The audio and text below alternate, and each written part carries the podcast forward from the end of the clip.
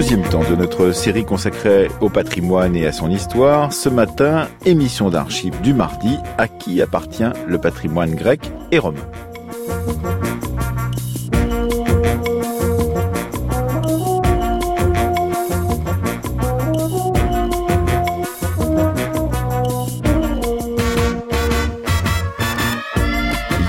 L'historienne Natacha Laurent, en plein festival de Cannes, nous a expliqué les paradoxes contemporains de la patrimonialisation du cinéma. Demain, nous nous intéresserons à la question de la restauration et de l'entretien du patrimoine. Jeudi, le documentaire d'Anaïs Quint et d'Anne Fleury nous emmènera à la découverte des usages du patrimoine industriel à Dunkerque. Et aujourd'hui, eh bien, nous recevons deux auteurs de deux livres récents qui, chacun à leur façon, nous expliquent les usages du passé grec et romain en Europe, aux États-Unis, mais aussi au Japon, avec Anaïs Quint qui euh, co-animera cette émission avec moi. Et grâce à des textes qui seront lus pour nous par Daniel Königsberg, nous avons donc le plaisir de recevoir Jean-Noël Castorio. Il est maître de conférence en histoire ancienne à l'Université du Havre et il vient de publier aux éditions Vendémiaire Rome réinventée, l'Antiquité dans l'imaginaire occidental de Titien à Fellini. Et Michael Luquen, il est historien, philosophe, professeur à l'Institut national des langues et civilisations orientales et il vient de publier donc euh, chez Gallimard dans la très belle collection Bibliothèque des histoires, le Japon grec, culture et possession.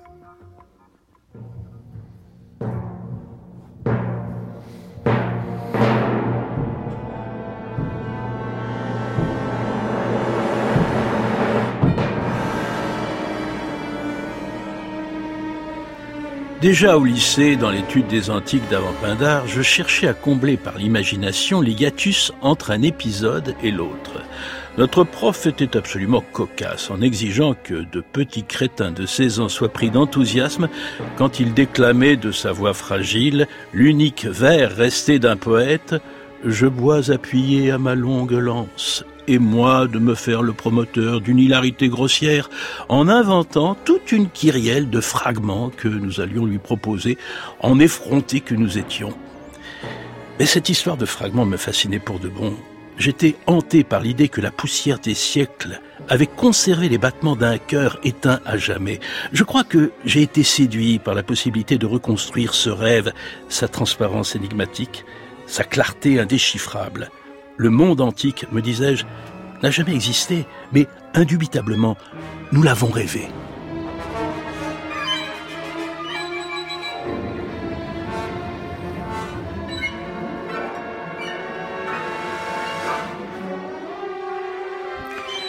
Voilà pour commencer, lu par Daniel Königsberg, un extrait des entretiens que Fellini avait accordé à Giovanni Grazzini et publié sous le titre Fellini par Fellini chez Flammarion en 1984. Il évoquait le satyricon de Petrone et la façon dont il l'avait abordé en tant que jeune italien. Bonjour à vous, Anaïs Kien. Bonjour Emmanuel, bonjour à tous. Bonjour Michael Luquen. Oui, Emmanuel Larentin, bonjour. Et bonjour à vous, Jean-Noël Castorio. Bonjour. Euh, vous avez donc euh, sélectionné pour nous euh, ce petit extrait justement tiré de ces entretiens de Fellini à propos du satyricon de Pétrone, parce que tout compte fait, il conclut tel que vous commencez votre propre livre. Indubitablement, nous l'avons rêvé, cette antiquité. L'antiquité, le monde antique n'a jamais existé, disait euh, euh, Fellini. Et vous, vous dites en ouverture de votre livre qui s'intitule Rome réinventée, l'antiquité dans l'imaginaire occidental. L'antiquité n'existe pas, elle est une invention de la Renaissance. L'antiquité est un miroir, elle est le temps présent. Jean-Noël Castorio. Tout à fait. C'est magnifique extrait de, des entretiens de Fellini. Je pense qu'on au début de chaque cours d'histoire ancienne, en fait, à l'université, on devrait lire ce passage. C'est effectivement ce, ce passage, cette phrase de Fellini qui m'a inspiré cet ouvrage, euh, parce qu'effectivement, je pense qu'on est dans des temps de, de positivisme en réalité vis-à-vis de l'Antiquité, euh, qu'on a cette idée avec le progrès des méthodes, des méthodes archéologiques, historiques, que finalement on va avoir plus de connaissances de l'Antiquité, qu'on en saura toujours davantage. Je pense naturellement à l'archéologie, même à la mise en scène de l'archéologie parfois, où on, les anciens érudits qui étaient autrefois dans une bibliothèque sont remplacés de plus en plus fréquemment par des archéologues sur le terrain ou bien des scientifiques avec des éprouvettes. C'est donc euh, on est passé dans un nouveau langage finalement de l'archéologie. Et je voulais rappeler dans, cet ouvrage qu'en réalité euh, euh, l'Antiquité est largement une construction de l'époque moderne, de la Renaissance. C'est euh, une époque qui est très lointaine de nous. On est séparé de l'Antiquité par un gouffre, comme le dit Fellini, comme le dit Flaubert aussi, on en reparlera peut-être. Et que finalement, l'Antiquité, c'est, euh, oui, c'est un rêve, un fantasme, un miroir. la réalité de l'Antiquité nous échappe, mais on a projeté tellement de choses dans cette Antiquité qu'elle elle conditionne le présent, elle fait partie du présent. Et c'est en ce sens-là que l'Antiquité existe, parce qu'elle est le présent en réalité. Anaïs oui, dans, dans cet extrait d'interview, de, de, Fellini se, euh, se représente en, jeune homme et on voit bien euh, l'importance, la très grande présence de cette Rome antique. euh, pour un jeune Italien euh, dans les années 30 et 40, évidemment. Mhm. Il y a quand même une particularité de cette appropriation de cette antiquité classique, Jean-Noël Castorio, selon l'endroit où on la reçoit, c'est-à-dire selon le pays d'où l'on est. Évidemment. Ah, tout à fait, tout à fait. Mais l'antiquité de Fellini, c'est une antiquité. C'est ce qui est intéressant dans l'exemple de Fellini, et il le dit dans un certain nombre de films.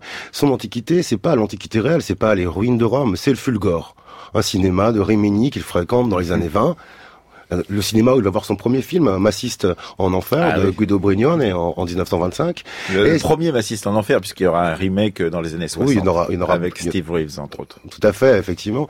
Et euh, c'est là, en fait, c'est cette antiquité dont il parle. Et il y revient constamment dans son œuvre, dans Roma, dans Ramacord, dans les blocs-notes d'un cinéaste. Et d'ailleurs, il y a un très beau passage dans le bloc-notes d'un cinéaste dans lequel il y a un plan sur les, les ruines de Rome, sur le Colisée, et il dit, mais cette antiquité-là, c'est pas la mienne mon antiquité, celle de mon enfance, celle du Fulgore, et on arrive à, à ces personnages finalement créés de toutes pièces par le cinéma, en s'inspirant naturellement très lointainement des récits tacites de Suétone, qui va mettre systématiquement en scène l'empereur fou naturellement, Mégalomane, le Néron, le Caligula, mhm. l'impératrice décadente, la Messaline. La Messaline, bien naturellement. Et puis euh, la jeune chrétienne, blonde, et le général euh, qui va euh, passer du paganisme au christianisme par amour. C'est ça son antiquité. Il la met systématiquement en scène. Oui, bien sûr, l'antiquité est très différente d'un lieu, d'un endroit à l'autre. Michael Luquen, dans votre livre qui vient tout juste de sortir dans la collection La Bibliothèque des Histoires, le Japon grec, il y a là aussi une question d'appropriation d'un passé antique par un, pays auquel on ne pense pas forcément lorsqu'on réfléchit à cette question-là. Et c'est parce que vous êtes spécialiste du Japon et que vous êtes tombé plusieurs fois pour vos ouvrages précédents, que ce soit sur les Japonais et la guerre, sur Hiroshima ou sur d'autres euh, livres que vous avez pu écrire sur le Japon. Vous êtes tombé plusieurs fois sur ces références euh, au monde antique et en particulier au monde grec antique vous vous êtes posé la question de savoir pourquoi euh, les Japonais et comment les Japonais étaient-ils venus à s'approprier ce passé grec, à en faire leur, propre possession, puisque votre sous-titre c'est culture et possession, Michael Luken. Oui, je suis ravi de, en fait, qu'on ait ce débat avec euh, pour euh, début un passage sur Rome, Fellini, où euh, au fond on se situe d'emblée au, cœur d'une relation qui nous paraît naturelle, hein, celle d'un jeune Italien du XXe siècle avec euh, ce qui serait son passé, son histoire, euh, son patrimoine. Et d'emblée on écarte la focale et on passe au Japon. Alors ça semble un saut immense et en fin de compte on s'aperçoit qu'on est face au même genre de questionnement. quel est le lien qu'on peut établir avec ces traces du passé? Que c'est un rapport euh, de possession euh, euh, juridique, financier, physique, ou est-ce qu'au fond c'est un travail, c'est un parcours imaginaire et dans le cas japonais, très clairement, il y a eu un énorme travail de euh, traduction, d'observation, de, découverte, qui s'est fait de manière très lointaine, hein, mais qui a produit euh, des, effets considérables. Anaïs Alors peut-être pour nous aider un petit peu à nous représenter cette, cette possession de la Grèce ancienne par, euh, par le Japon, vous, vous racontez qu'en 2016 s'est tenue une très grande exposition, d'ailleurs d'une ampleur inédite, sur la Grèce antique à Tokyo, qui affirmait l'influence incontournable de cette dimension culturelle dans, dans l'histoire japonaise. Peut-être décrivez-nous un petit peu la Grèce antique que représentait cette, cette exposition japonaise. C'est une exposition qui s'est tenue donc il y a peu de temps au Musée national de Tokyo, donc c'est vraiment le principal euh, musée euh, japonais, l'équivalent du Louvre. Et quand on entrait dans cette exposition, euh, d'emblée, on était frappé par l'affiche, un petit pêcheur, hein, mais pas un grand dieu majestueux, un petit pêcheur tenant sa, sa, sa, pêche du jour. Et euh, très vite, des animaux euh, qui euh, sont le poulpe, des petits poissons, des animaux qui évidemment existent dans l'iconographie grecque, hein, en l'occurrence, mais qui disent quelque chose aux, japonais, des Donc personnages. Pas de grands nus monumentaux. Pas de grands nus monumentaux, pas de figures euh, euh, sublimes. Euh, les, les, les personnages euh, où les dieux sont euh, beaucoup plus humains entre guillemets, un sentiment de proximité avec la nature. évidemment, il y a des, des, des problèmes matériels. C'est compliqué d'aller amener des très grosses statues de, de 3, 4, de 2, 3 mètres de haut euh, au Japon, mais il n'y a pas que ça. Et clairement, la, la, la Grèce qu'on voit dans une exposition comme celle-ci, elle, est, elle est tout aussi valable que celle qu'on peut voir ici en, en, France. simplement, elle est différente. Elle correspond à un point de vue qui est celui des Japonais. Et puis, ça nous rappelle d'une certaine façon que Jean-Luc Castorio que cette Grèce ou cette euh, Rome antique, vous l'avez dit, euh, pour euh, Rome, c'est une réinvention de la Renaissance, mais pour euh, le, la Grèce antique, c'est souvent une réinvention du temps des Lumières, où on veut aller chercher à Athènes euh, des racines européennes qui ne seraient pas des racines chrétiennes, et en particulier du côté de Voltaire, euh, euh, qui ne veut pas évidemment se faire une référence de Rome qui est devenue la ville des papes, par exemple. Et donc, on va chercher aussi dans, dans la Grèce antique, surprenant même les Grecs de l'époque, qui ne sont pas grecs ou qui ne se sentent pas comme tels en tous les cas, puisqu'ils sont sous tutelle ottomane. donc, on va surprendre les, les gens qui habitent à Athènes ou, ou dans l'espace hellénique en leur disant, vous êtes nos ancêtres, c'est une création, comme le vient de le dire euh, Michael Luken, on tente de remettre le passé dans le droit fil de sa propre histoire au 19e siècle, par exemple, au 18e ou 19e siècle. Tout à fait. Là, le rôle essentiel revient à Winkelmann, naturellement. Et euh, effectivement, il y a cette fascination pour la Grèce, il y a cette fascination pour la culture. Et vous dites de remettre dans le droit fil, mais on va chercher aussi d'autres choses dans la Grèce antique. Et Winkelmann, par exemple, de ce point de vue-là, euh, va euh, notamment s'intéresser, comment dire, à la personnalité d'Antinos. J'ai écrit un chapitre dans mon ouvrage sur ce, ce, ce personnage personnage, ce comment dire le le comment le, le l'amant d'Adrien. Mhm. Et c'est, euh, il y a, alors Winkelmann, on le sait, avait euh, une, comment dire, une sexualité, euh, était attiré par les hommes en l'occurrence. Et ce retour à la Grèce va lui permettre de mettre en avant cette figure d'Antinos. Et on va aller chercher véritablement dans l'Antiquité grecque, comment dire, progressivement une une réhabilitation finalement de cette figure de l'homosexuel, de l'homosexualité antique. et c'est aussi ça qu'on va chercher dans la Grèce antique. Oui, on va chercher effectivement des personnages mm. que l'on a peut-être parfois négligés. On les remet sur le devant de la scène. Et par exemple, euh, vous avez cité, euh, Michael Luken, dans votre propre travail, euh, le travail de Katsuhiro Kamei. vous pouvez nous présenter cet écrivain dont Daniel Königsberg va nous donner un extrait de texte. Oui, Kamei est un, auteur qui actif dans les années 1930-1960, hein, surtout en fait avant-guerre, hein, et qui crée le mouvement romantique japonais. Et il faut savoir que donc au Japon, on a un mouvement romantique japonais qui se situe, euh, euh, je dirais, comme un miroir de ce qu'on a observé, par exemple, en Allemagne à la fin du 19e, début du, euh, pardon, à la fin du 18e, début du, du 19e siècle. Et c'est un, auteur qui a eu une influence considérable sur la jeunesse de son époque. Hein. Moi, il me semble tout à fait important et je suis ravi qu'on lit cet extrait. Alors, extrait donc de Katsushiro Kamei, donc en 1937. Voici ce qu'il écrit. C'est alors que je me mis à penser à cette région, pour moi encore inconnue, qui est la tienne. Il n'y a pas là-bas les violentes tempêtes de neige qu'on a au nord, ni les congères de neige glacée. Comment sont ces vents chauds du sud que ma peau ne connaît toujours pas Tel que je l'imagine, le Yamato est un pays du sud calme, où les descendants de la cour impériale à la fois beaux et pathétiques marchent d'un air grave. Nara est la plus ancienne capitale du Japon. Que de conséquences sur le destin d'un homme que d'avoir vu le jour en ce lieu, d'avoir grandi avec sous ses yeux d'enfant les temples anciens et les statues de Bouddha qui ont sanctifié les familles de la cour. Derrière tes complaintes se trouve une passion ardente pour ces jours où, dans une cour impériale déjà déclinante, les arts et la littérature ont donné des fleurs plus belles que jamais. Pour la première fois, tu t'es reconnu. Puis, lorsque tu as regardé de nouveau les monts et les rivières de ton pays natal avec en tête la Grèce antique, Rome, la Renaissance, ont jailli d'eux-mêmes à travers tes lèvres. Des chants de gloire au Yamato. Nara est la Rome du Japon. Et toi, tu es peut-être le grec de l'Orient. Alors, Michael Luken, il faut expliquer pourquoi Nara joue un grand rôle. Cette, cette région, cette ville de Nara joue un grand rôle dans la perception, pourrait-on dire, de ce lien euh, inventé, réinventé entre le Japon et la Grèce antique. Et puis, euh, euh, dire qu'effectivement, ça ne commence pas en 1937. Tout le monde pourrait penser que l'ère Meiji, la modernisation du Japon à partir de la deuxième moitié du 19e siècle sont à l'origine justement de cette découverte. D'une certaine façon, que c'est une sorte de néocolonisation européenne sur le Japon. Vous expliquez que ça remonte plus loin et qu'il y a des chemins très particuliers pour pouvoir euh, relier justement ce Japon euh, du XVIIe, du XVIIIe, du XIXe siècle à la Grèce antique. Oui, c'est au fond euh, des histoires qui vont progressivement.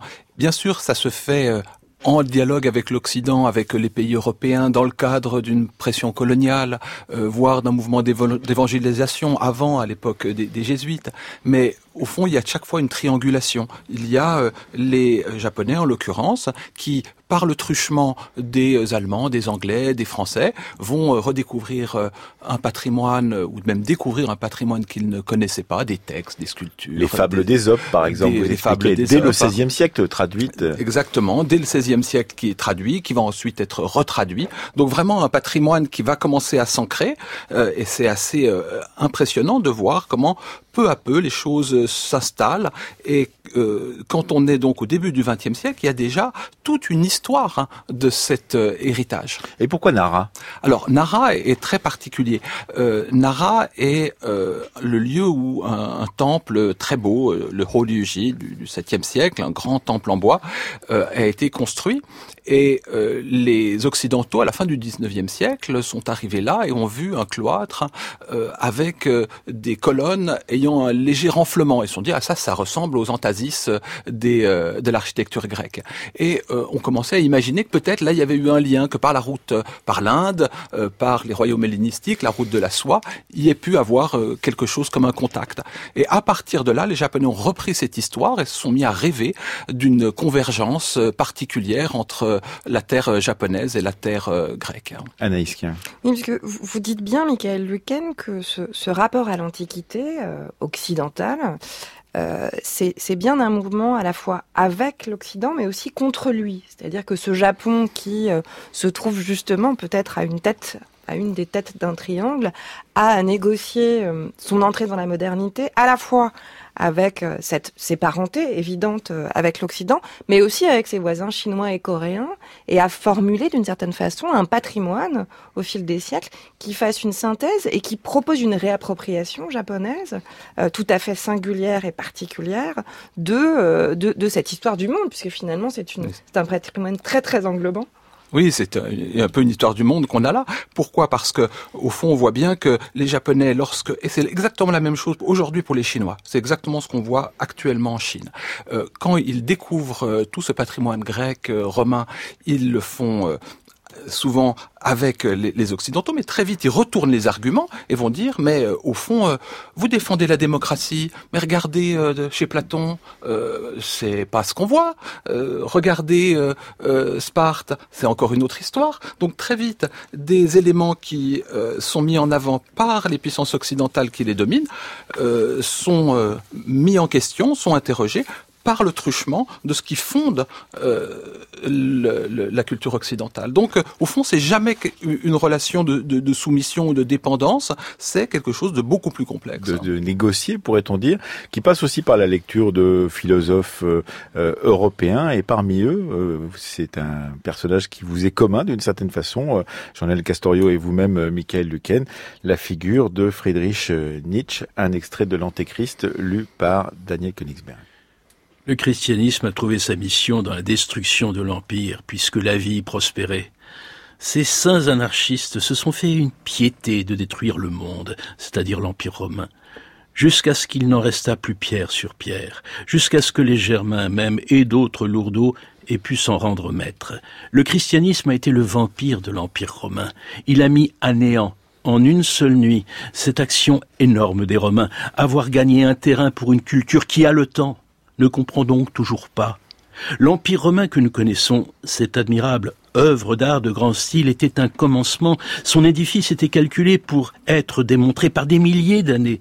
Jamais jusqu'à maintenant on a construit ainsi. Jamais on, a même rêvé de construire en une égale mesure subspécia aeterni. Cette organisation était assez forte pour supporter de mauvais empereurs. Le hasard des personnes ne doit rien avoir à voir en de pareilles choses, premier principe de toute architecture. Pourtant, il n'a pas été assez fort contre l'espèce la plus corrompue des corruptions, contre le chrétien. Cette sourde vermine qui s'approchait de chacun en pleine nuit et dans le brouillard des jours douteux, qui soutirait à chacun le sérieux pour les choses vraies, l'instinct des réalités. Cette bande lâche, féminine et doucereuse a éloigné pas à pas l'âme de cet énorme édifice.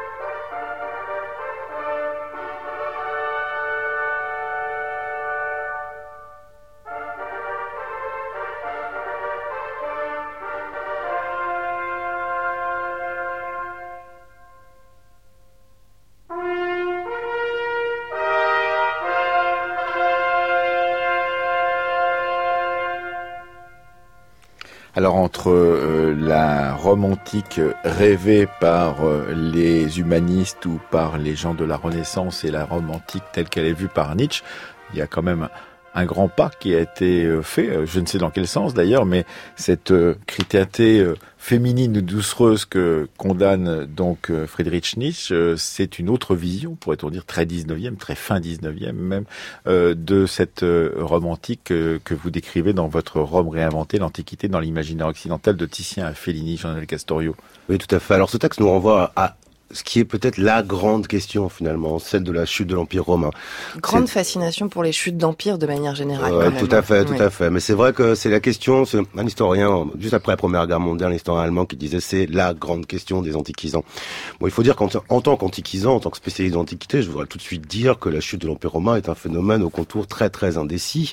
il y a d'ailleurs un livre qui vient tout juste de sortir qui rappelle effectivement les conditions, en particulier climatiques, de la fin de la. il y en a à peu près un par an. Un par an il y en a un par an, tout en ce moment. Alors c'est très, c'est fascinant d'ailleurs parce que dans ces temps de crise, en tout cas de crise prétendue de la civilisation, tout d'un coup l'Empire romain et sa chute reviennent comme un, leitmotiv. Effectivement, on a une publication par an sur la chute de l'Empire romain. Donc c'est un motif qui révèle une angoisse aussi. Qui révèle une angoisse. Mais d'ailleurs, je pense, euh, aller un peu loin, que ces livres ne font que révéler cette angoisse. Parce qu'en réalité, il faut déjà accepter que l'Empire romain a chuté, qu'il y a effectivement une fin à l'Empire romain. Je rappelle qu'au Moyen Âge, l'idée est que l'Empire vit encore dans les temps de l'Empire romain, que Gibbon, qui est le premier à écrire la somme hein, sur la, chute de l'Empire romain fait cesser l'Empire romain au XVe siècle. Et donc euh, c'est un fait historique très incertain. Et surtout, ce qui est intéressant, quand on reprend toute la philosophie, tous les historiens, on voit bien que finalement les angoisses du temps véritablement s'incrustent dans les explications.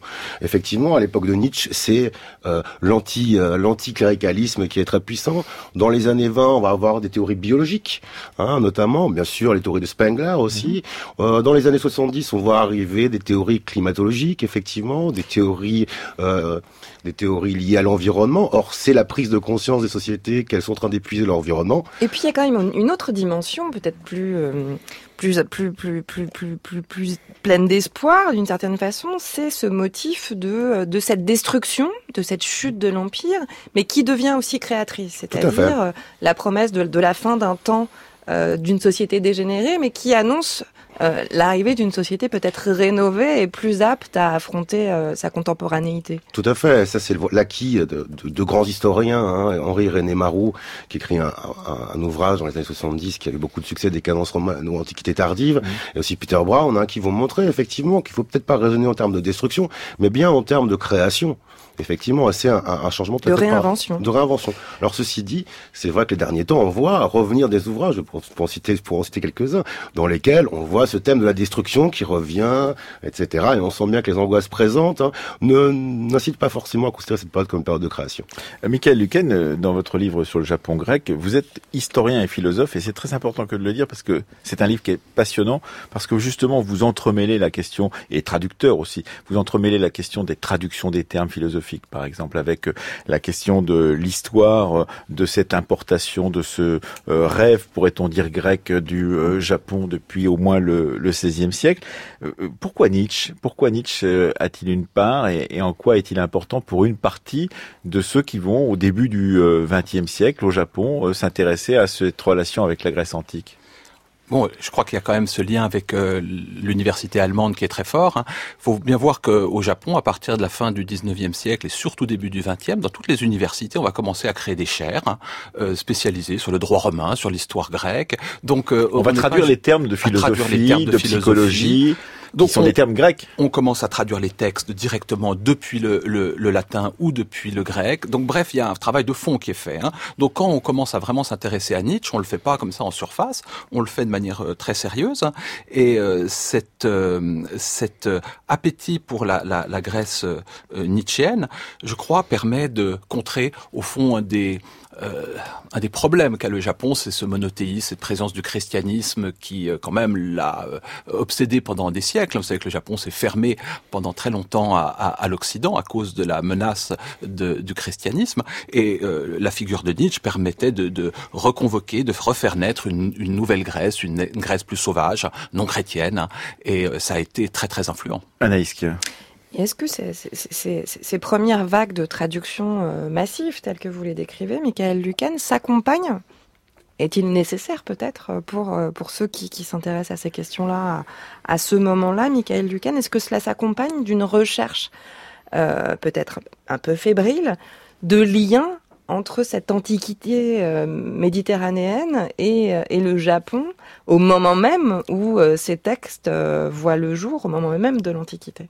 Oui, c'est frappant parce que d'un côté, objectivement, euh, il n'y a pas de lien géographique, il n'y a pas de lien ethnique, il n'y a pas de lien historique, il y a, y a à peu près aucun lien euh, qui permet de naturaliser cette histoire. Donc c'est ça qui est fascinant avec ce cas, c'est que rien n'est naturel. En revanche, il y a une production de, de, de faits culturels considérable qui est évidemment liée à l'imagination. Et l'imagination, qu'est-ce qu'elle permet? Elle permet de créer du lien, elle permet de créer du contact. On dit ah mais en fait, regardez euh, euh, là les mots, il y a au niveau de l'étymologie, on connaît bien ça en Europe hein, au 19e siècle. Des fausses étymologies. Les étymologies, regardez, on on a ici le mot amé en japonais. Euh, il y a, y a Arménia, euh, c'est l'Arménie, hein, euh, et donc hop, ça montre qu'il y aurait peut-être une, une proximité, c'est une origine commune, peut-être qu'à l'origine les Japonais venaient d'Arménie. Bon, c'est une thèse comme ça un peu farfelue qui a été lancée oublié. et qu'on l'aurait oublié. Euh, bon, c'est des discours qu'on a eu aussi euh, en, Europe. Euh, oui, on avait l'autre jour Carmen Bernand qui nous rappelait effectivement toutes les, les discours sur l'origine des Indiens euh, pour se poser la question de savoir si ça n'était pas une tribu d'Israël qui est perdue d'Israël qui aurait euh, fondé l'Amérique, par exemple. Effectivement, on a eu les mêmes les mêmes questions qui se sont posées à nous lorsqu'on a découvert l'Amérique, par exemple, le continent américain. Typiquement, on a à partir, je dirais 1895. Pour moi, ça correspond correspond au moment où le Japon euh, l'emporte sur la Chine au, cours d'une guerre qui a été brève mais, mais euh, euh, violente. À partir de ce moment-là, une espèce de fascination pour le monde gréco-romain. Et puis cette période de la fin du 19e siècle jusqu'à la fin de la Première Guerre mondiale, d'une certaine façon, dans cette période-là, Michael Lucan va se développer un mouvement quand même relativement puissant euh, qui veut construire des liens entre le peuple japonais et une origine euh, caucasienne. C'est-à-dire que la question même de la race euh, du peuple japonais se pose à travers cette appropriation de cette culture antique. Oui, c'est ce qu'Emmanuel Laurentin à l'instant euh, évoquait, mais il faut bien se souvenir que tout ça se situe dans une vieille histoire où depuis euh, le, le, le, mythe de Babel, puis ensuite cette recherche de l'origine des, des, des, peuples euh, qui devait être là en Asie centrale, puis après on a transporté ça, c'est l'origine de la culture, c'est plus l'origine des peuples. Bref, il y a cette idée qu'il faut retrouver un, centre unique d'où a jailli, d'où ont jailli les peuples, c'est très fort, et les Japonais se sont lancés dans cette quête. bien sûr, il y a eu de nombreux nombreuses thèses concurrentes. Il ne s'agit pas de dire que tous les Japonais ont cru à un moment qu'ils venaient d'Asie centrale, mais ce sont des thèses qui ont été formulées de manière sérieuse par des gens euh, euh, sérieux. Est-ce que vous pouvez nous présenter euh, les deux auteurs dont on va lire un extrait, dont Daniel Koenigsberg va lire un extrait, Aizu Yaishi et Origuchi Sutemi, qui sont tous les deux des architectes et historiens d'art? Alors, Horiguchi Stemi, c'est un architecte moderniste. Donc c'est quelqu'un, il faut comprendre, qui a été formé euh, à l'université de Tokyo. Quand il a commencé ses études, euh, la première chose qu'il a découverte, c'est l'architecture. Ça commence en Grèce. Il y a trois ordres. Je vous les rappelle pas. Euh, c'est cette architecture qu'il a, qu'il a découverte. Et puis l'architecture vernaculaire, elle a été éventuellement vue marginalement en option. Après, on n'est pas dans les années 60-70 où les choses ont beaucoup changé. Pour ce qui est de, de Aizi Yaichi, un cas assez proche, c'est quelqu'un dont la formation est une formation très occidentaliste et qui va devenir un, poète et être le premier chantre turiféraire de ce, de ce lien entre Nara, dont on parlait tout à l'heure, et, la, et, la, et, le monde, et le monde grec.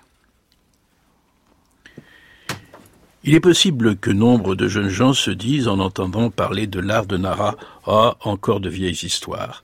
Mais ils ne pourront plus jamais l'ignorer le jour où ils réaliseront que Nara, dans l'histoire mondiale de l'art, ce sont les derniers feux de la magnifique sculpture grecque qui, après avoir atteint l'Inde avec les conquêtes d'Alexandre le Grand et considérablement influencé l'art bouddhique, se sont transmis à la Chine, puis au Japon, soit directement, soit indirectement via la Corée, où ils stimulèrent l'activité artistique de nos ancêtres Yamato, excités de rejoindre pour la première fois le flux de la production artistique mondiale. France Culture, la fabrique de l'histoire, Emmanuel Laurentin. Et maintenant, un extrait de Horiguchi Sutemi, architecte moderniste en 1923, lu par Daniel Königsberg.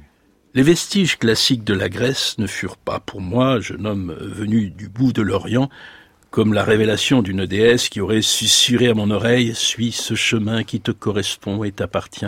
Pourtant, face à leur beauté froide, austère et inaccessible, j'ai reçu un coup et réalisé qu'il me fallait trouver ma propre voie le chemin de l'architecture moderne s'est là ouvert à moi et j'ai découvert une manière de progresser qui me correspond. C'est alors que du même coup je découvris des œuvres anciennes qui m'appartenaient comme elles ne m'avaient jamais appartenu. Le pavillon de thé de Miyokian, la villa Katsura et toute l'architecture du type Sukiya.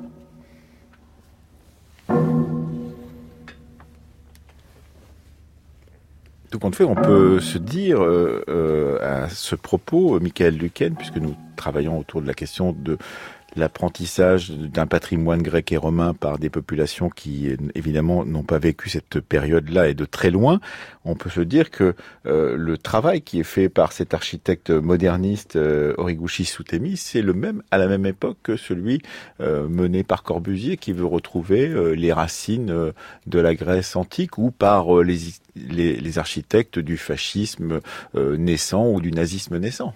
Oui, c'est très proche. À la différence près que Corbusier, lui, va affirmer euh, un, lien, et va euh, mettre en avant le fait que la, civilisation européenne moderne est, issue de, de la de l'Antiquité, alors que dans le cas de, de, de cet architecte japonais, Horiguchi, on, on sent une réaction, quelque chose de plus complexe. Il mm. voit ces œuvres antiques, il dit ça me fascine, je suis bouleversé, mais maintenant je vais m'en détacher et je vais regarder dans mon propre patrimoine des choses qui ressemblent, au sens où elles sont très épurées. Euh, et vous voyez la Villa Katsura, c'est cette, euh, euh, ce, cette architecture du, du 17e qui, qui, est tout à fait particulière, où on, a entre guillemets une sorte de, de, de pureté de, de l'esthétique japonaise, il va retrouver ce, ces éléments-là. Anaïs. Oui, Emmanuel Laurentin disait euh, que ces peuples s'appropriaient un patrimoine qu'ils n'avaient pas vécu, mais nous non plus, nous n'avons pas vécu la, la Grèce ancienne euh, et, et, l'Empire romain. D'ailleurs, vous rappelez, Michael Ducan, dans votre ouvrage, que finalement, on parle, on, on a oublié le grec ancien jusqu'au XIIe siècle en Europe occidentale. D'une certaine façon, euh, Jean-Noël Castorio, il y a quelque chose comme une voie d'appropriation exclusive relativement tardive pour, euh, pour l'Europe euh, occidentale de ces références, de ce patrimoine justement antique et même classique parmi tous les auteurs que vous convoquez dans votre, euh, ouvrage. y en a-t-il quelques-uns qui peut-être critiquent cette, cette tyrannie de cette culture antique obligatoire auquel on doit faire référence systématiquement pour peut-être s'intégrer dans un panthéon d'écrivains ou en tout cas parmi ses pairs lorsqu'on veut être pris au sérieux en tant qu'auteur, en tant qu'artiste. Hum. Alors j'insiste hein, vraiment sur cette idée de gouffre hein, qui nous sépare de l'Antiquité. Elle est vraiment, euh, finalement, tous les, grands auteurs que j'ai étudiés, que ce soit Flaubert, Fellini, avec l'exception peut-être de Marguerite Yourcenar, très très rapidement, quand ils mènent leur recherche, ils se rendent compte qu'ils ont séparé d'un gouffre par le monde qu'ils décrivent. Et c'est un gouffre euh, créateur finalement. C'est ça qui est particulièrement intéressant. Quand on prend le cas de Fellini, on le voit. Hein. Euh, Flaubert aussi, tous deux. Flaubert et Crisalambo après euh, Madame Bovary. on l'attend pas là d'ailleurs. Hein, il d'ailleurs, il dit que c'est un refuge pour lui d'une ah certaine façon de retourner à l'Antiquité. Il le dira, c'est ça t'ébahide, hein, effectivement. Hein.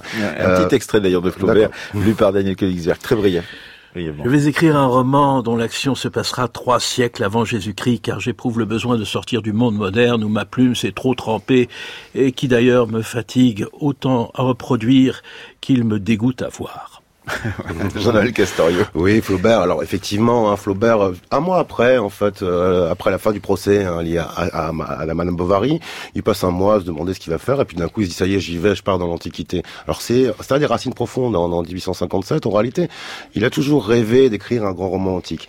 Et comme tous les, les auteurs qui, qui vont qui vont essayer d'écrire des romans antiques, il va y avoir une phase de documentation chez lui, tout à fait importante. Oui, c'est un, un, voyage long et, douloureux. L'exotisme du sujet est, est flagrant dans, dans ses correspondances. Toujours chez Flaubert, Flaubert, effectivement. Alors au début, il, a, il avale les ouvrages les uns après les autres avec, euh, comment dire, un appétit euh, tout à fait flaubertien. Hein, et puis très rapidement, il y a cet ennui qui, qui le saisit. Il s'y noie. Il s'y noie. Il y a une phrase qui est très belle, une petite phrase, il dit Mon cher ami, je rote de l'infolio euh, pour, pour décrire ces, ces ouvrages qu'il avale les uns après les autres. Et très rapidement, comme Fellini, hein, Fellini aussi, il y a, une, il y a un, un processus identique hein, finalement. Fellini, quand il commence au Satyricon, lui aussi va voir Ettore Paratore, elle lui demande des renseignements, etc.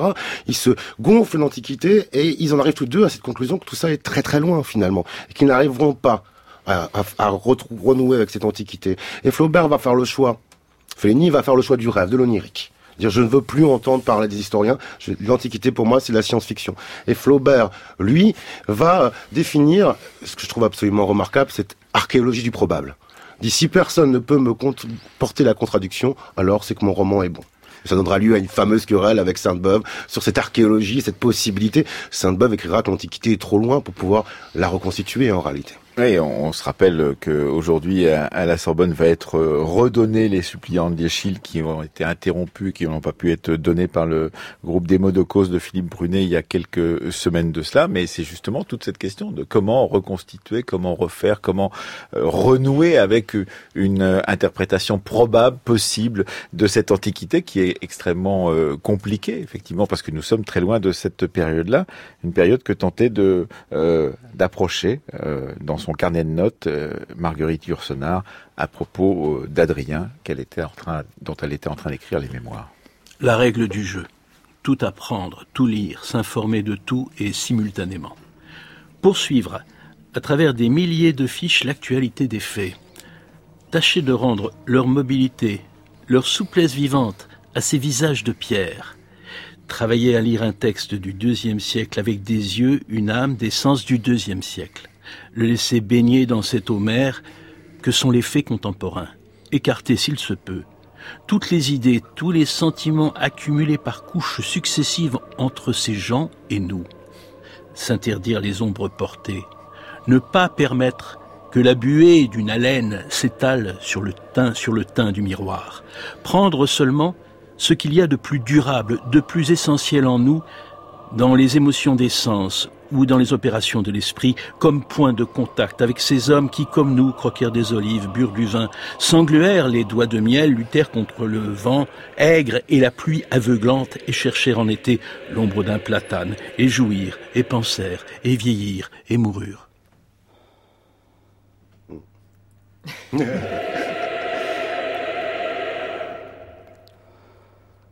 que dire, que dire devant ce magnifique extrait des carnets de notes de Marguerite Yourcenar à propos de son écriture des mémoires d'Adrien, Jean-Noël Castorio en fait, c'est la troisième attitude. Je disais, il y a Fellini, il y a l'attitude finalement de cette idée vis-à-vis du savoir antique que on ne retrouvera jamais. Alors autant faire un film personnel. Et le Satyricon est un film profondément personnel, même s'il dira que c'est un film dont il ne peut pas être l'ami, en fait il est plein de lui, ce film.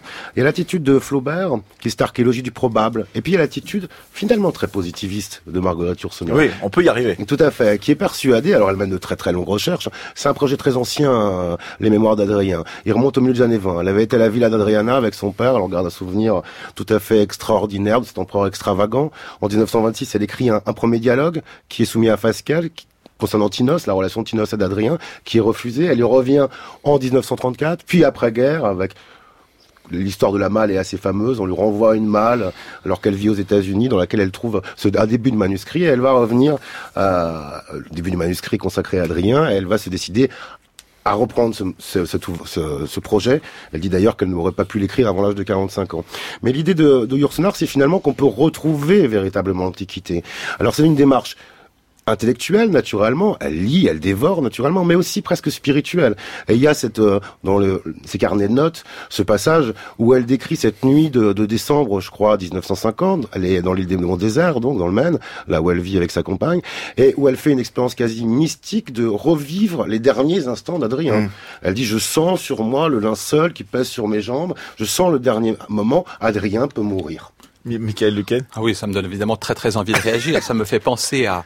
parce qu'il faut bien avoir en tête que beaucoup de, de, de jeunes gens aujourd'hui, en euh, France, en Allemagne, ont dans la tête des représentations des dieux et des héros grecs qui ont été dessinés par des euh, mangaka eh, japonais depuis les années 70. Et vous avez peut-être en tête ce, ce manga de, de, de Yamazaki Madi, Termae Romae. Et c'est exactement ce phénomène-là. C'est ce que vous décrivez à l'instant. Euh, on a euh, un passage comme ça direct des termes romaines au, euh, au onsen japonais. Et dans le nouvel opus qu'elle vient de sortir, qui s'appelle le, le, je traduis le, le kuklos, mais en, en, en, grec, d'Olympia, qui là euh, montrera un, un, jeune artisan euh, grec qui tout d'un coup, par une opération magique, se retrouve euh, plongé dans les Jeux Olympiques de 1964 à Tokyo, où il va rencontrer Tezuka Osamu, le grand mangaka, et va stimuler la création de l'animation et, de, et, de, et, du dessin et du dessin japonais. Donc c'est cette idée très positiviste que vous décrivez, elle est tout à fait vraie aussi dans le cadre japonais. Elle a extrêmement alimenté la, la, la, réflexion, la rêverie sur l'Antiquité, et c'est très amusant que vous citiez aussi le cas de Yursenar, parce que Yursenar, comme vous le savez, elle a beaucoup travaillé sur Mishima, et Mishima a été, euh, parmi euh, les écrivains japonais, celui qui a été le plus euh, influencé par la Grèce, puisqu'il a même appris le grec. Oui, il a d'ailleurs écrit à Kawabata, votre élégie édifie une authentique Grèce de l'Asie et nous éveille à son existence. Euh, Anaïs Il y a une dimension bien plus universelle que ce qu'on a peut-être fait entendre dans cette émission de votre ouvrage, Michael Duquesne, c'est que finalement vous combattez la notion même de patrimoine exclusif. Mm. C'est-à-dire que euh, malgré les frontières de langue, euh, malgré euh, les controverses savantes, et peut-être peut-être même grâce aux controverses savantes, il y a quelque chose de l'ordre de la non-exclusivité absolue du patrimoine qui, je trouve, est évidemment une idée très séduisante et fructueuse, et qui et, vous, par ce livre-là, vous posez finalement une première pierre de réflexion euh, pour tuer la question même du patrimoine régional, euh, peut-être national, avec cette possibilité euh, de, de, de, lui faire traverser les frontières et que chacun euh, se construise son propre patrimoine culturel, esthétique, philosophique mais avec beaucoup d'efforts. Oui. euh, oui, je, je, suis tout à fait d'accord. C'est-à-dire que j'ai, et je crois que je partage ce point de vue avec euh, Jean-Noël Cascario, à savoir. C'est peut-être d'autant plus frappant lorsqu'on part du Japon pour faire, pour en faire la démonstration, évidemment. C'est peut, peut-être l'intérêt justement de, de, ce cas japonais, mais euh, c'est le texte euh, fondamentalement qui, qui, est au centre, bien sûr aussi les œuvres d'art, mais d'abord un travail d'interprétation, de découverte, d'apprentissage, de d'herméneutique au fond, qui, qui, est vraiment central, mais pas une herméneutique un peu euh, à l'ancienne, une herméneutique tendue, une herméneutique qui est en confrontation avec euh, d'autres herméneutiques. Hein. Bref, un travail qui est, est, dynamique et en effet qui s'oppose assez nettement à cette idée du patrimoine dans une perspective très réifiante, très topologique, qui, domine actuellement, même si euh, ce qu'a fait l'UNESCO est formidable depuis les années 70, je trouve qu'aujourd'hui ça s'est essoufflé. Euh, il faut qu'on sorte de cette logique topologique du patrimoine universel pour euh, redonner une place beaucoup plus grande au texte. Oui, vous dites d'ailleurs que peut-être une des résistances européennes à ces questions de patrimoine antique, c'est cette idée que si les Japonais s'en emparent aussi, pourquoi pas les Chinois et pourquoi pas d'autres, eh bien, on va être dessaisi de notre patrimoine et, que c'est cela qui nous chiffonne d'une certaine façon, Michael Lequel. Alors ça, c'est certain que c'est un phénomène à, l'œuvre. Hein. On voit très bien en Chine, on voit très bien en Corée. Aujourd'hui, il y a un débat inter euh, euh, pays est-asiatiques autour de Grèce et de la Grèce et de Rome. Est-ce qu'on va être dessaisi? Je, En tout cas, ce dont il faut se dessaisir, je crois, c'est de l'idée que on en a une possession naturelle et exclusive surtout. Et, exclusive. et, une propriété qui nous qui, qui nous appartient totalement à vous, Jean-Noël Castori. je peux être que d'accord, naturellement. D'autant plus que, comme je le disais, pour moi, l'Antiquité est quelque chose de, au contour extrêmement flou, naturellement. Et que je crois que ce qui est intéressant, finalement, c'est les strates qui ont recouvert l'Antiquité. L'Antiquité, elle a disparu pour, nous, on n'a plus que ces strates. C'est ça qui est fascinant, qui s'accumule et qui crée de nouveaux discours d'Antiquité, de, une nouvelle Antiquité. C'est pour ça que l'Antiquité, elle est, elle est toujours vivante présente Puis Elle est même omniprésente aujourd'hui avec cette, euh, ce, massif de séries télévisées ah, euh, qui montrent cette antiquité toujours un peu trash. Oui mais en même temps euh, très proche de nous, cette antiquité pédagogique d'une certaine façon, euh, qui nous éclairerait sur, euh, sur nos temps contemporains. on a une omniprésence comme mm. ça de l'Antiquité qui n'existait pas il y a encore dix ans. oui, c'est vrai. Alors on a des, on a par vagues hein, naturellement. Je pense au cinéma naturellement, la grande vague du péplum après la Première Guerre mondiale, premier âge d'or du péplum, au début, fin des années 50, début des années 60. Puis on a eu un retour à partir de 2000 avec le succès de Gladiator de Ridley Scott, hein, naturellement une production régulière, et puis progressivement l'arrivée effectivement la télévision, avec euh, les plus anciennes séries remontent bien sûr aux 70, je pense à Claudius, mais avec des séries qui ont un succès, un certain succès, comme Spartacus.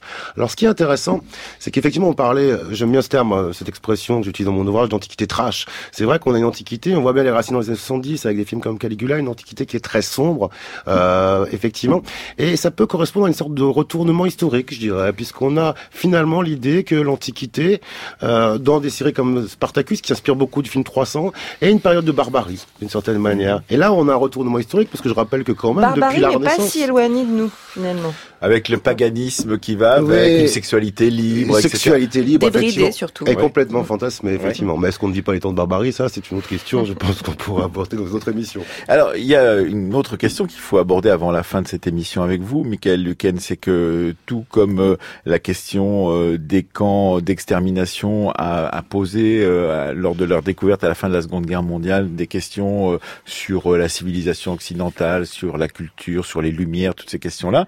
Euh, évidemment, Hiroshima, Nagasaki, la Seconde Guerre mondiale ont joué un rôle considérable au, Japon. On va lire un, un extrait de Notomi Noburo, donc qui est philosophe en 2017 que vous avez sélectionné pour cette émission d'archives. Euh, qui est-il et, et, pourquoi c'est important de réfléchir à cette question de cette transmission euh, euh de la culture grecque euh, au Japon à, travers ce texte-là? Oui, je pense que c'est un, un, élément qui explique un peu le, le fait que à la fois tout le monde quand je présente ce livre se dit c'est vraiment étonnant cette histoire et en même temps se dire ah, mais j'ai quand même dans l'esprit euh, quelques références qui pourraient euh, euh, se, se, se, lier à ça.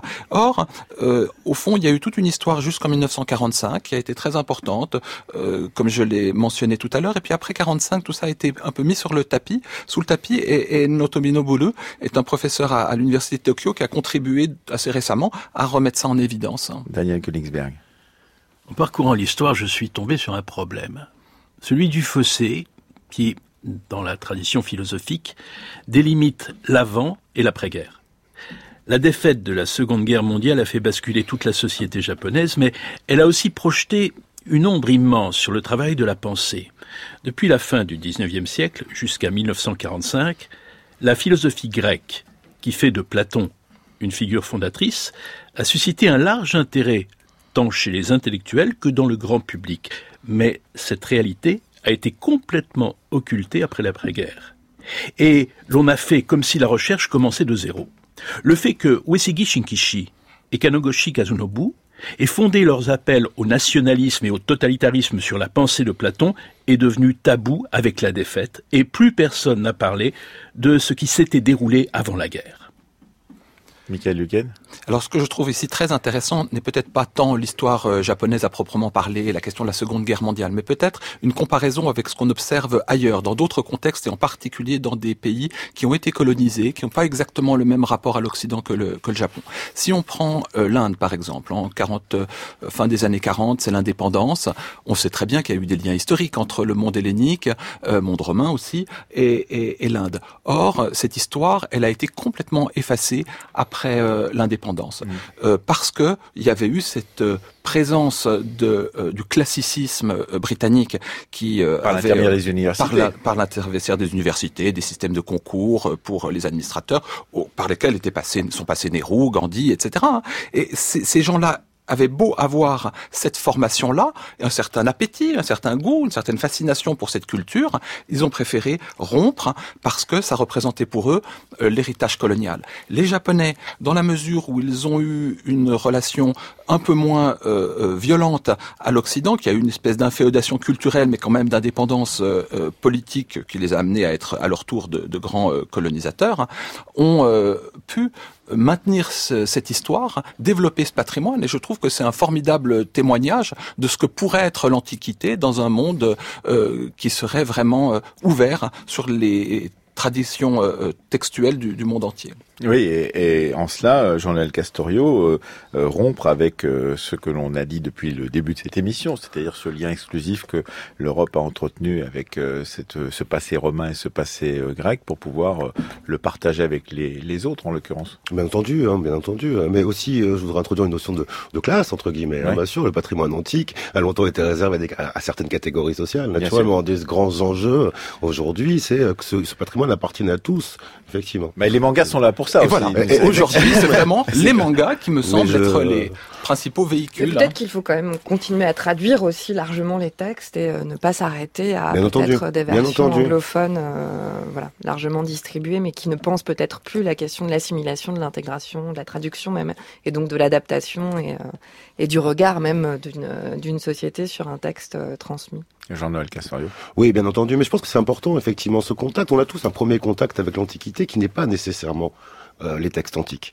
Et savant, je crois, euh, qui n'est pas nécessairement qui n'est pas nécessairement savant. Moi, c'est une série télévisée avec Claudius dans les années 80 qui était en rediffusion, qui m'a donné le goût de l'Antiquité. Je crois que ce premier contact, il est important. Cette présence, elle est importante. Effectivement, les mangas, je pense à des séries, vous avez euh, effectivement évoqué Pline aussi récemment, oui, Astra. ce sont des séries effectivement qui donnent envie et qui amènent ce goût, cet appétit d'Antiquité.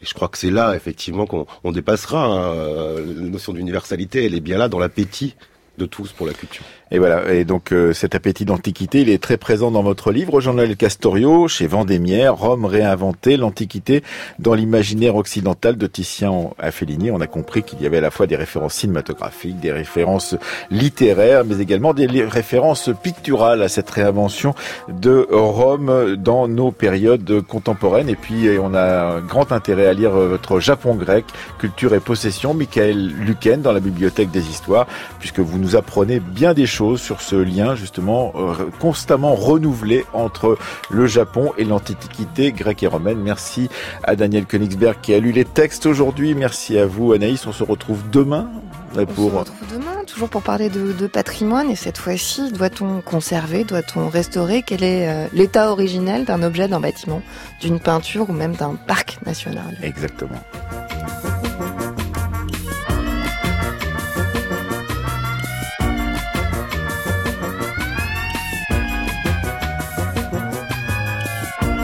Comme d'habitude, cette émission a été préparée par Marion Dupont et par Céline Leclerc. À la technique avec nous aujourd'hui, YouTube Diego Lopez et à la réalisation Anne Fleury. Si vous voulez écouter ou réécouter cette émission, n'hésitez pas à aller sur le site internet de France Culture, franceculture.fr. Vous pouvez également discuter avec nous sur le groupe Facebook des Amis de la Fabrique de l'Histoire ou encore nous suivre sur le réseau Twitter. L'adresse Twitter de la Fabrique, c'est Fabrique FC. Fabrique FC.